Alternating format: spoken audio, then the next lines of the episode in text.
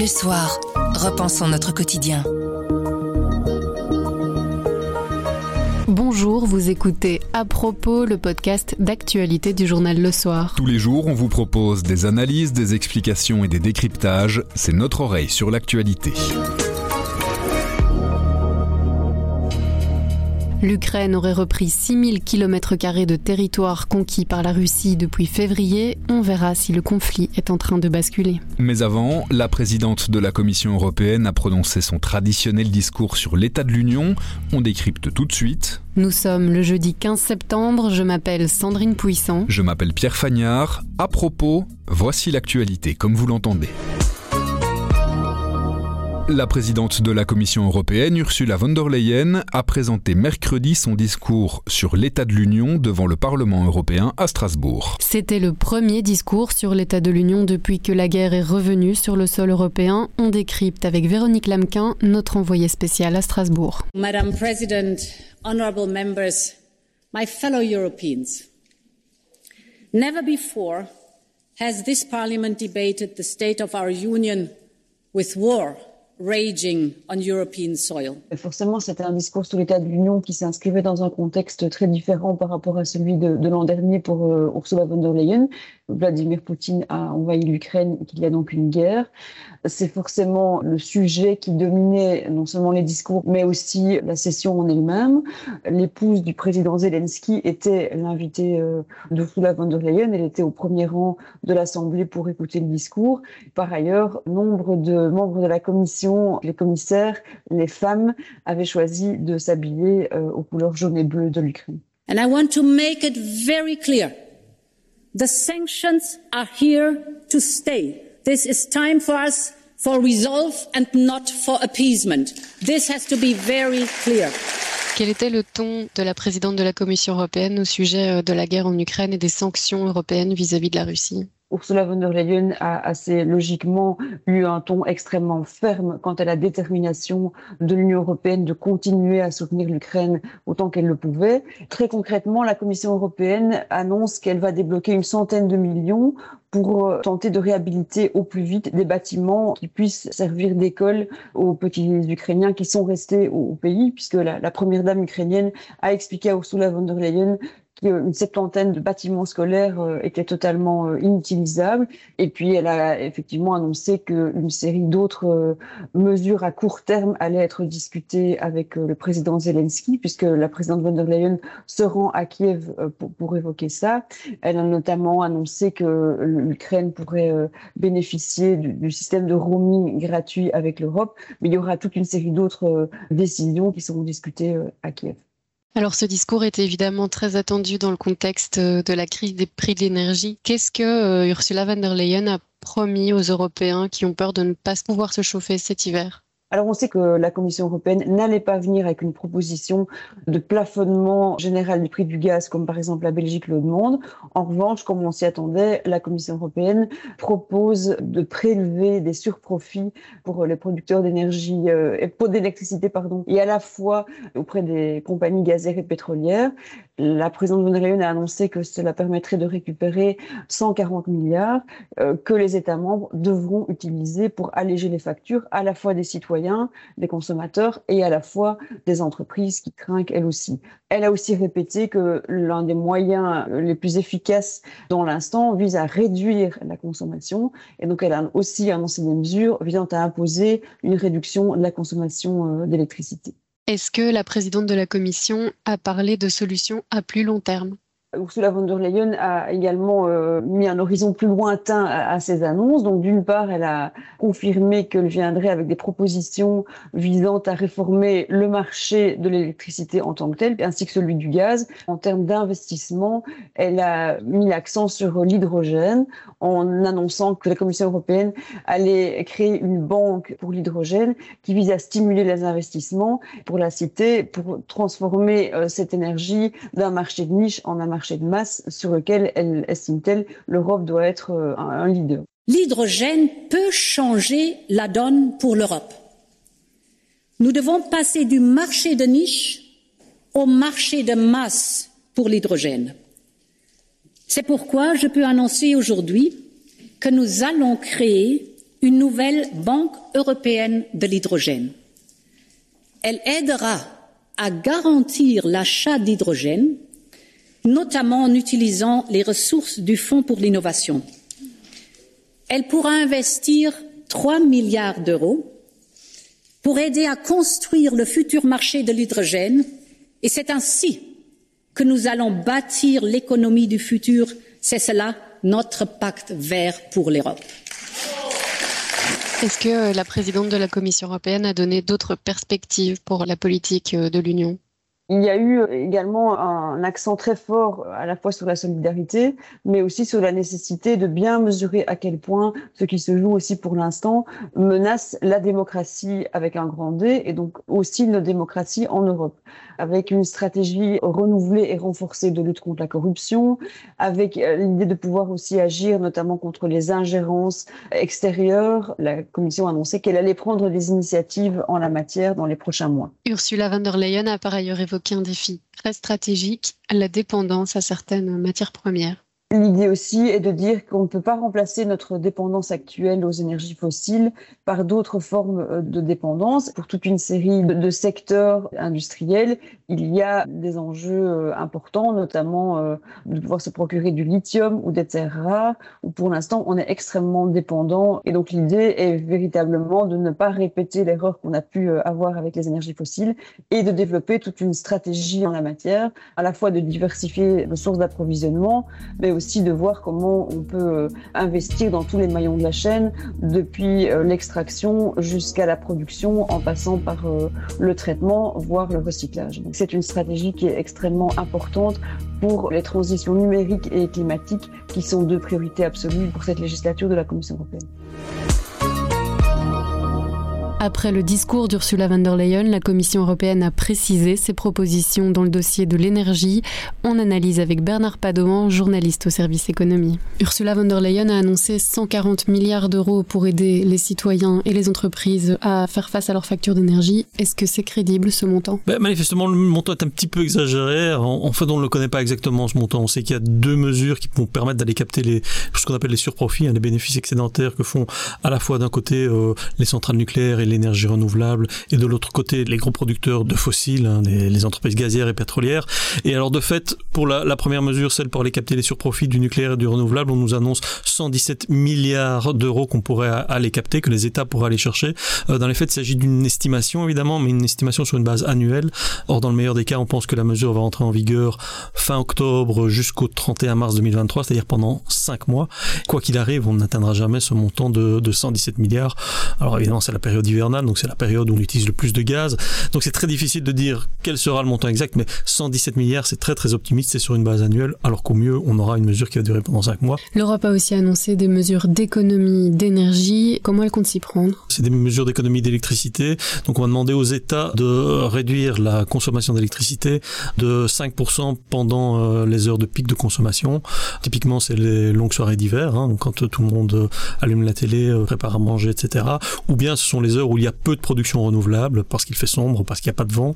Et donc pendant ces heures, les États vont devoir de manière obligatoire réduire la, consommation du pays. Ça passera euh, plus que vraisemblablement parce qu'on appelle de la gestion de la demande, c'est-à-dire qu'on va aller chez les, les, gros clients, les industriels, euh, les grandes entreprises, leur proposer de réduire leur demande pendant ces heures de pic. Évidemment, ça aura un coût. Hein. Il faudra subsidier euh, cette gestion de la demande, cette réduction de, de, la consommation. Mais il y aura aussi sans doute des campagnes adressées à monsieur et madame tout le monde, à vous et moi, pour nous inciter à faire des économies d'électricité, singulièrement pendant les heures de pic. Il y a aussi un objectif de 10% sur euh, l'ensemble de la journée, de la semaine, de l'année, mais euh, ça, ce sera pas obligatoire. C'est un, cap qui est fixé, on doit viser les 10%, mais les 5% pendant les heures de pic de consommation, ça, ce sera obligatoire. Et sur la manière de capter les surprofits, est-ce qu'on en sait un peu plus? Oui, la Commission a fait euh, des propositions, notamment pour fixer le fameux price cap, hein, qui permettra de déterminer la, partie des revenus excédentaires que les États pourront aller capter chez les producteurs nucléaires et renouvelables. Et la Commission aussi fixé un pourcentage pour la contribution de crise qu'on ira chercher dans la poche des entreprises gazières et pétrolières. Ces niveaux-là ont été fixés par la Commission. Quelle est la suite pour toutes ces propositions? Mais Elles seront sur la table du Conseil des ministres de l'énergie, Conseil des ministres européens, qui doit avoir lieu le 30 septembre. On sait déjà qu'il s'agit là de propositions qui ont été demandées par le Conseil des ministres qui a eu lieu la semaine passée. Donc il y a sans doute euh, déjà une sorte de préaccord, entre guillemets. On ne va pas rejeter en bloc ce que la Commission va apporter, mais on ne doute pas qu'il y aura certainement des amendements, qu'il y aura des discussions. Normalement, ça devrait être adopté in fine, donc le 30 septembre, lors de ce Conseil européen. Et il risque d'y avoir encore des changements et un certain détricotage de ces propositions? Détricotage complet, certainement pas, mais sans doute qu'on va peut-être discuter sur la hauteur du price cap, euh, sur euh, le fait que la réduction de consommation doit être obligatoire ou pas. Bon, il y aura certainement encore matière à, discussion et à, et à négociation. Grand angle. La guerre en Ukraine est-elle en train de basculer? Depuis la fin du mois d'août, les forces armées ukrainiennes ont lancé une vaste contre-offensive. Elles ont accumulé les succès et les reprises de carrefours stratégiques. Alors comment expliquer cette dynamique? À quoi sont dus ces succès? Et le conflit est-il en train de basculer? On a posé toutes ces questions à Philippe Debouc, le chef du service Monde. Bonjour Philippe. Bonjour Pierre. Le rapport de force est donc en train de changer dans le conflit russo-ukrainien. Les forces de Kiev, elles sont vraiment en train de prendre l'avantage par rapport aux forces russes? Depuis tout ce qui s'est passé depuis le début de l'invasion le 24 février, c'est clair que les choses maintenant sont en train de changer. On parle de renversement de la situation parce que l'armée ukrainienne est devenue beaucoup plus efficace qu'avant et aussi parce que l'armée russe est moins bien organisée et moins efficace euh, qu'avant. Si on prend le, le récit de la contre-offensive depuis le début, ça commence fin août, plus ou moins, avec une opération ukrainienne pour reprendre la ville de Kherson. C'est ça, dans le sud, donc Kherson, euh, qui a été prise par les Russes euh, au tout début de l'invasion. Sans combat, la ville a été prise euh, intégralement et c'est d'ailleurs la plus grande ville qui a été prise sans, sans qu'elle soit bombardée ou, quoi que ce soit, donc elle était assez intacte. Et donc c'était une manœuvre de diversion en fait, euh, parce que les Russes ont fait venir des renforts de la région de Kharkiv, euh, au nord-est, et donc libérant de l'espace et du matériel et des hommes, et donc tout ça a été scruté de près, de très près par des, des satellites espions, des services de renseignement, et donc ils ont l'armée ukrainienne a créé la surprise en attaquant alors dans cette zone-là, près de Kharkiv, de Izium et d'autres villes encore. Et donc l'offensive sur Kherson, c'est vraiment c'était un piège pour attirer les Russes là-bas et libérer un autre front. Oui, donc cette manœuvre-là a bien réussi, mais il se fait quand même que les, les Ukrainiens veulent aussi libérer Kherson. Donc ils ont progressé un petit peu, beaucoup moins bien. Donc pour l'instant, on, on, constate que c'est surtout euh, une manœuvre de diversion qui a très bien réussi et que ça leur a permis d'enfoncer de, le front qui ne bougeait plus depuis euh, à peu près la mi-juillet. Et donc une fois que le front et qu'il y a une brèche dans le front, ben, le reste, euh, il n'y a plus personne derrière, donc ça s'est effondré assez vite. Le nord-est, la région de Kharkiv, d'Izium.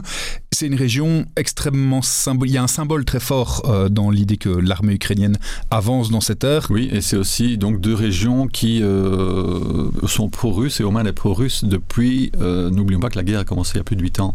Donc les, Ukrainiens ont réussi à aller jusqu'à l'aéroport de Donetsk, qui est à une quinzaine de kilomètres de la ville, et ils se sont un peu plus au nord.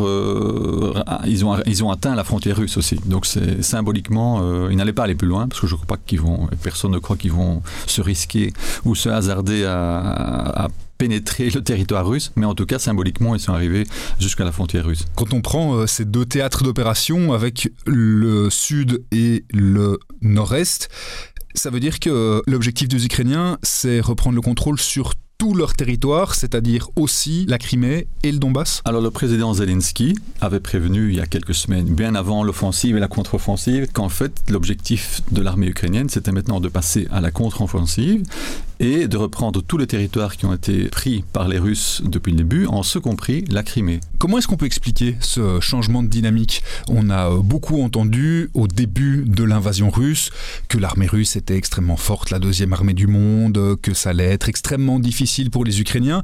Qu'est-ce qui s'est passé pour que le changement s'opère? Ben, Il y a d'abord eu une première offensive qui a raté. C est, c est, les Russes espéraient au tout début prendre Kiev, la capitale. Ils sont passés par Tchernobyl au nord et ils espéraient prendre Kiev en six jours. Puis après six jours, euh, Poutine a constaté que ça ne marchait pas. Il a déjà à ce moment-là brandi par exemple la, la menace nucléaire, euh, ce qui était un signe du, du fait que les Russes euh, étaient bloqués. Un constat d'échec. Tout à fait un constat d'échec, sauf, sauf qu'ils présentaient les choses autrement. Et puis il y a eu bon toutes les, les avancées des Russes dans, dans le sud et le, et le nord-est, donc en partant des territoires conquis donc du, temps des pro-russes dans cette région-là. Donc la dynamique au début du conflit, c'est une offensive extrêmement rapide de la Russie qui au final ne réussit pas aussi bien que ce que les généraux russes avaient imaginé.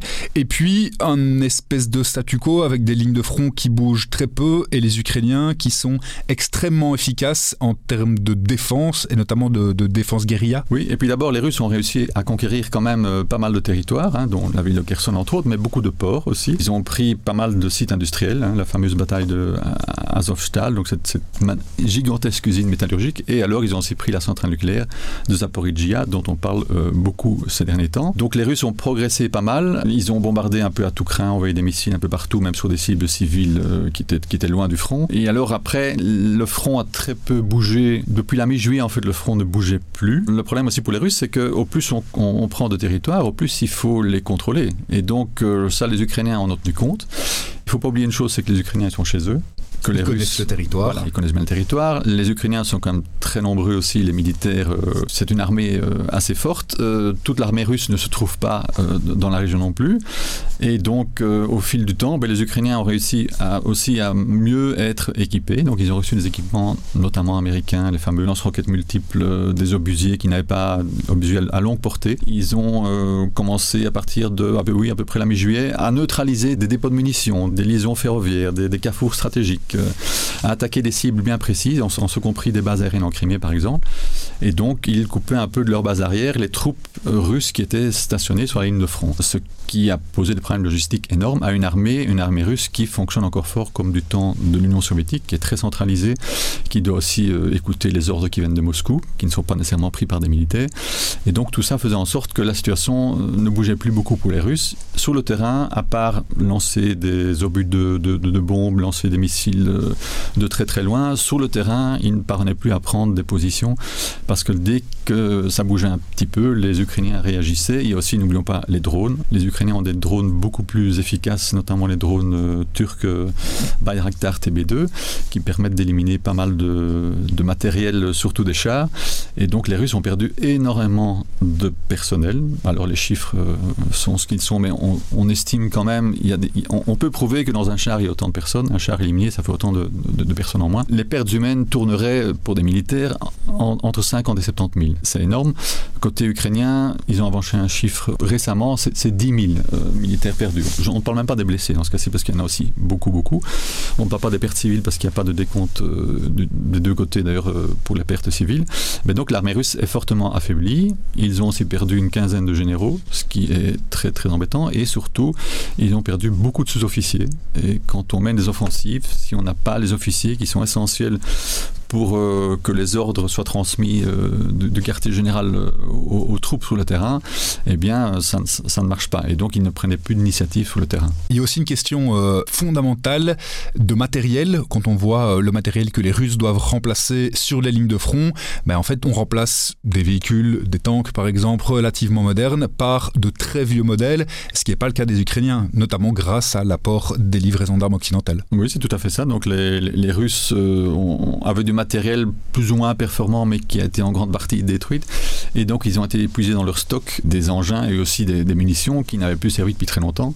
On a aussi vu des rations alimentaires qui dataient des années 90 encore. Et quand on voit les images des zones que les Ukrainiens ont récupérées, on, voit mieux dans quelles conditions vivaient les, militaires russes euh, sur le front. Donc, c'est quand même fort euh, archaïque comme, comme mode de fonctionnement, tandis que l'Ukraine bénéficie effectivement de beaucoup de matériel hyper moderne. Ils sont aussi formés autrement. L'armée ukrainienne fonctionne de manière beaucoup plus décentralisée.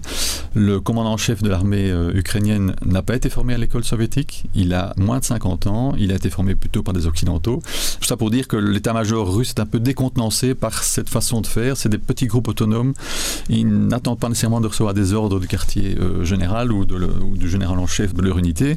Et donc ça se passe de manière beaucoup plus, euh, beaucoup plus efficace. Côté ukrainien, les objectifs sont clairs. Ça nous laisse euh, une chose pour terminer. Côté russe, quand euh, Vladimir Poutine annonce que l'offensive continuera tant que ses objectifs ne sont pas atteints, ça veut dire que ça nous laisse quoi comme scénario probable? C'est la défaite ou, ou, rien? Je crois que Poutine n'acceptera jamais la défaite. Donc là, c'est un scénario qui ne paraît pas plausible. Maintenant, tout ce qui est possible, mais c'est vraiment purement hypothétique, c'est que Poutine soit mis de côté. Mais alors la question suivante, ce sera mais qui sera mis à sa place?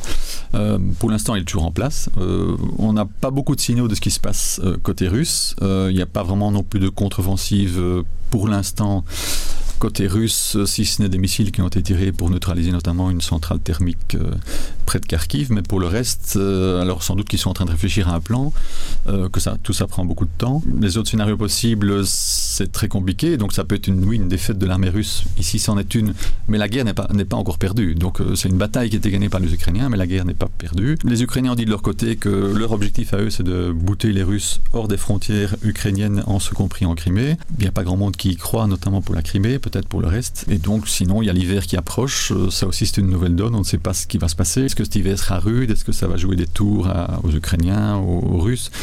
Il y a plein de scénarios possibles. Le problème, c'est qu'on ne connaît pas, et ça, c'est le principal problème, c'est qu'on ne connaît pas les objectifs des, Russes. Quand Poutine dit euh, ce n'est pas terminé parce que je continuerai jusqu'à ce que j'atteigne les objectifs, sauf qu'il n'a jamais dit qu'il était l'objectif et qu'on ne sait pas quels sont ses objectifs. Et on suivra ça encore pendant de nombreuses semaines de manière très attentive. Merci beaucoup, Philippe. Avec plaisir, Pierre. À propos, c'est fini pour aujourd'hui, mais on revient demain dès 7h. En attendant, abonnez-vous, partagez-nous. Vous nous trouverez sur notre site, notre application et votre plateforme de podcast préférée. À demain.